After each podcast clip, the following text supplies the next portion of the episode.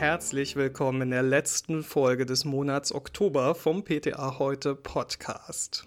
Wir haben heute den 30. Oktober 2023. Morgen haben die KollegInnen in einigen Bundesländern frei. Andere dann wiederum am 1. November. Ganz egal, ob ihr den Reformationstag oder Allerheiligen oder gar keinen Feiertag habt, eine neue Folge haben wir für euch alle.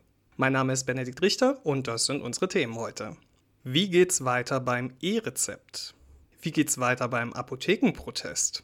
Wie steht's um die Verordnungsfähigkeit von Vitamin D und Calcium und wie sollten sich Menschen mit Psoriasis ernähren? Eine neue Woche liegt vor uns und ich bin seit letzter Woche ein bisschen erkältet und habe in dem Zuge mal wieder eine Apotheke aufgesucht und mich mit dem Nötigsten eingedeckt für die Hausapotheke. Und da fielen mir wieder viele, viele Hinweise auf. So, wir sind E-Rezept ready. Und eine Bekannte erzählte mir kürzlich, sie hätte ihr erstes E-Rezept eingelöst und ist begeistert, wie einfach das geht.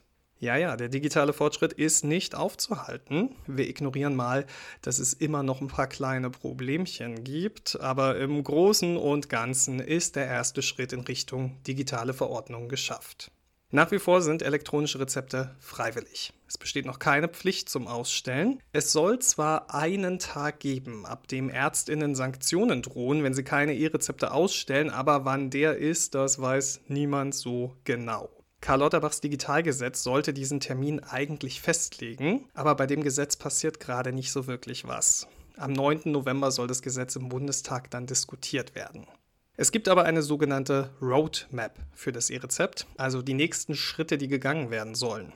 Konkrete Pläne, wann weitere Rezeptarten durch E-Verordnungen ersetzt werden sollen zum Beispiel. Die Gematik hat diese E-Rezept-Roadmap auf ihrer Homepage veröffentlicht. Allerdings sollte man sich nicht zu sehr darauf verlassen, was da steht, denn diese Roadmap basiert auf dem Kabinettsentwurf des Digitalgesetzes, das, wie gesagt, derzeit stagniert. Die Einführung von elektronischen BTM- und T-Rezepten soll laut Roadmap zum 1. Juli 2025 Pflicht werden. Vorher soll es eine Pilotphase bzw. eine Phase der freiwilligen Nutzung geben. Das gilt für alle Termine, ab denen eine neue Anwendung Pflicht wird. Je nach Komplexität soll die Übungsphase drei bis zwölf Monate dauern. Noch vor der Einführung der elektronischen BTM- und T-Rezepte soll es möglich sein, E-Rezepte im Ausland einzulösen und digitale Gesundheitsanwendungen auch digital zu verordnen. Termin ist hier der 1. Januar 2025. Ab dem 1. Juli 2026 soll es Pflicht sein, Rezepte für die häusliche Krankenpflege und die außerklinische Intensivpflege elektronisch auszustellen. Und ab dem 1. Januar 2027 sollen E-Rezepte dann für Heilmittelverordnungen obligatorisch sein. Ab dem 1. Juli 27 folgen dann Rezepte, die für euch in der Apotheke besonders wichtig sind, also Hilfsmittel, Verbandmittel, Medizinprodukte, bilanzierte Diäten zur enteralen Ernährung sowie für Harn- und Blutteststreifen. Neben diesen Pflichtterminen sieht die Roadmap noch Anwendungsfälle vor, in denen freiwillig E-Rezepte genutzt werden können. Dazu gehören Selbstzahlerrezepte für GKV-Versicherte, auch über nicht verschreibungspflichtige Arzneimittel, die Direktzuweisung von Zytostatika-Rezepten sowie Rezepte für Privatversicherte. Letzteres hängt dann von der Verfügbarkeit der digitalen Identität ab. Der 1. November ist nicht nur ein Feiertag in einigen Teilen Deutschlands, er wird auch der Auftakt des Protestmonats der Apotheken sein. Den hatte die Abda ja im Rahmen des DAT angekündigt. Jetzt ist es soweit und die Abda unterstützt die Apotheken mit Infomaterial für ihre Kundinnen. Neben Handzetteln und verschiedenen Motiven für Schaufenster gibt es diesmal auch ausführliche Tipps, wie man mit Nachdruck GesundheitspolitikerInnen in den sozialen Medien auf die Forderungen der Apothekerschaft hinweisen kann. Der Slogan lautet: Ohne A keine sichere Versorgung. Auf dem Motiv findet sich dieser Satz immer unter einem unvollständigen Wort, bei dem der Buchstabe A fehlt. Also Arzneimittel, Beratung und so weiter. Die Handzettel für PatientInnen informieren nicht nur über die prekäre Lage der Apotheken in Deutschland, sondern klären auch über die jüngsten Pläne des Gesundheitsministers auf. Die Informationen sind ebenso in Englisch, Französisch, Russisch, Türkisch und Arabisch verfügbar. Die Materialien können auf der Website apothekenkampagne.de der Abda heruntergeladen werden. In den Aktionstipps wird unter anderem dazu aufgerufen, die Kolleginnen und Kollegen in ihrer Region nicht hängen zu lassen und sich zu beteiligen. Es wird angeregt, sich im Baumarkt Flatterband, also so Absperrband zu besorgen, um die Apotheke für den Protesttag zu rüsten. Ansonsten heißt es reden, reden, reden.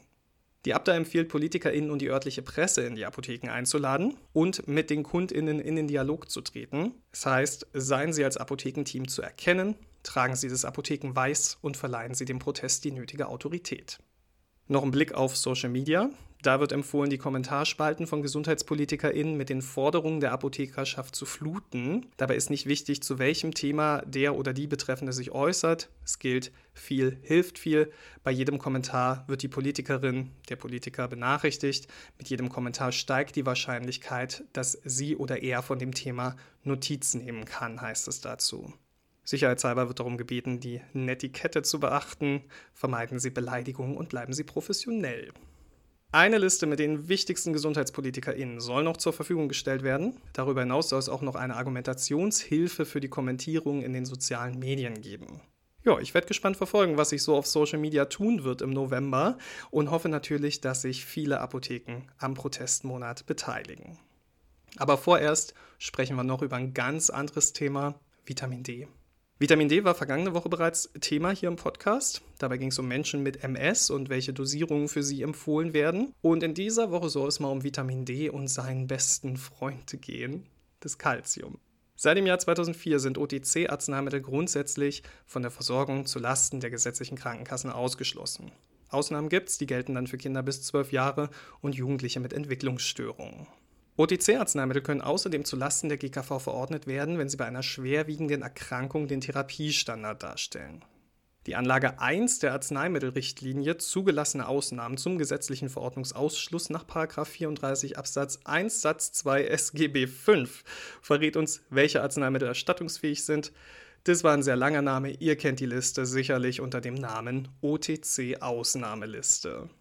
Also werfen wir mal einen Blick in die Liste und schauen, was die zu Calciumverbindungen und Vitamin D sagt. Aktuell nur verordnungsfähig zur Behandlung der manifesten Osteoporose, zeitgleich zur Steroidtherapie bei Erkrankungen, die voraussichtlich einer mindestens sechsmonatigen Steroidtherapie in einer Dosis von wenigstens 7,5 Milligramm Prednisolon-Äquivalent bedürfen und bei Bisphosphonat-Behandlung gemäß Angabe in der jeweiligen Fachinformation bei zwingender Notwendigkeit. Soweit so bekannt. Da wird sich jetzt aber was ändern. Der gemeinsame Bundesausschuss hat diesen Teil aktualisiert. Der Änderungsbeschluss sagt, dass Calcium und Vitamin D auch als Begleitmedikation bei folgenden Medikamenten zulasten der GKV verordnet werden dürfen. Die Antikörper Denosumab und Romosozumab sowie die Parathormonrezeptor-Agonisten Teriparatid und Abaloparatid, wenn die begleitende Einnahme laut Fach- oder Gebrauchsinformation vorausgesetzt wird. In Kraft tritt diese Neuregelung noch nicht, da können wir noch ganz entspannt bleiben. Der Beschluss des GWA wird dem Bundesministerium für Gesundheit zur rechtlichen Prüfung vorgelegt. Wenn das BMG da nichts zu beanstanden hat, dann tritt sie nach Veröffentlichung im Bundesanzeiger in Kraft. Ich habe den Podcast von heute übrigens schon am Sonntagabend vorbereitet und dabei höre ich ganz gerne ein bisschen Radio. Und da wurde ich darauf aufmerksam gemacht, dass am 29. Oktober, also gestern, der Welt-Psoriasis-Tag war. Mhm. An diesem Tag machen verschiedene Organisationen wie die Deutsche Dermatologische Gesellschaft, der Berufsverband der deutschen Dermatologen, der Deutsche Psoriasisbund und PSONet auf die Hauterkrankung Schuppenflechte aufmerksam. Der Tag wird genutzt, um zu informieren, um Behandlungsmöglichkeiten aufzuzeigen und neue Erkenntnisse zu teilen. Auch Ursachen und Möglichkeiten der Selbstfürsorge werden Betroffenen und Interessierten vorgestellt. Ihr wisst sicher, dass Psoriasis mehr ist als einfach nur ein Hautausschlag. Viele andere Organe können von Entzündungen betroffen sein. Starkes Übergewicht und ein hoher Anteil am Bauchfett verdoppeln das Risiko für die Entstehung der Psoriasis. Auch von anderen Autoimmunkrankheiten, zum Beispiel chronisch entzündlichen Darmerkrankungen, sind adipöse Personen häufiger betroffen. Woran liegt das? Also Menschen mit Adipositas weisen oft typische Regulationsstörungen auf. Diese Entgleisungen des Glucose- und Lipidstoffwechsels werden als inflammatorische Treiber betrachtet, die die entzündlichen Hautläsionen begünstigen. Zusätzlich werden von endokrin aktivem, exzessivem Fettgewebe Zytokine und Chemokine ausgeschüttet. Die können wiederum eine niederschwellige Entzündung verursachen und auch das kann ein Vermittler von Autoimmunreaktionen sein. Daher ist es nicht verwunderlich, dass Studien belegen, dass Gewichtsreduktion bei übergewichtigen Psoriasis-PatientInnen Abhilfe schaffen kann und auch, dass die Leitlinie zur Behandlung der Psoriasis vulgaris eine Sollempfehlung dafür ausspricht. Eine Studie der Universität Leipzig lieferte jetzt weitere spannende Erkenntnisse. An dieser Untersuchung nahmen 33 übergewichtige PatientInnen teil, die milde bis schwere Plaque-Psoriasis systemisch oder topisch behandelten. Es wurden die Krankheitsschwere und Entzündungsmarker im Blut zu Studienbeginn dreimal während der Ernährungsintervention und am Studienende erfasst. Die Erkrankten waren in zwei Gruppen aufgeteilt und erhielten entweder zuerst eine Ernährungsmodifikation für zwölf Wochen und dann keine Intervention mehr oder umgekehrt. Alle Teilnehmenden führten ihre individuelle pharmakologische Therapie während der gesamten Studienzeit fort. Großes Thema der Studie waren die Auswirkungen von gesättigten Fettsäuren auf Psoriasis. Während der ersten Woche wurden alle Mahlzeiten mit einem Formularpulver ersetzt, das keine gesättigten Fettsäuren enthält. Und in der darauffolgenden Zeit wurde die Formula-Diät langsam ausgeschlichen. Es wurde von Woche zu Woche mehr richtige Mahlzeiten zubereitet. Diese Nahrungsmittelauswahl folgte der mediterranen Ernährungsweise, enthielt also viele Pflanzenöle, Fisch, Gemüse und Vollkornprodukte. Die Gesamtmenge an freien Fettsäuren in der Ernährung blieb ungefähr unverändert, lediglich der Anteil gesättigter Fettsäuren wurde durch die angepasste mediterrane Ernährung gesenkt. Wurden während der Ernährungsintervention wenige gesättigte Fettsäuren verzehrt, dann nahmen die entzündlichen Hautläsionen bzw. Krankheitsschwere sowie bestimmte Zytokine und andere Entzündungsmediatoren signifikant ab und das unabhängig von der Gewichtsabnahme. Eine Diät, die arm an gesättigten Fettsäuren ist, wird die Schuppenflechte alleine nicht heilen. Sie kann aber etablierte Therapien unterstützen und dazu beitragen, dass diese chronische Hauterkrankung für die Betroffenen erträglicher wird. Die aktuellen Ergebnisse sollen im nächsten Schritt an einer größeren Gruppe von Erkrankten geprüft werden, so Studienautorin Saalbach. Das Forschungsteam zieht daraus den Schluss, dass eine Reduktion von freien, gesättigten Fettsäuren in der Ernährung wahrscheinlich wichtiger ist als die Gewichtsabnahme selbst, wenn es um die weitere Verbesserung einer pharmakologisch behandelten Psoriasis geht. Und ich meine, am Ende wissen wir alle, dass ungesättigte Fettsäuren zu einer gesunden Ernährung dazugehören. In diesem Sinne, guten Appetit und tschüssi. Denn es war's schon wieder für diese Woche. Danke, dass ihr wieder dabei wart. Ich wünsche euch jetzt einen tollen Start in die Woche und einen entspannten Feiertag, wann auch immer ihr den habt wenn ihr mögt, dann hören wir uns nächste Woche wieder hier. Ich werde auf jeden Fall da sein. Bis dahin, habt euch wohl.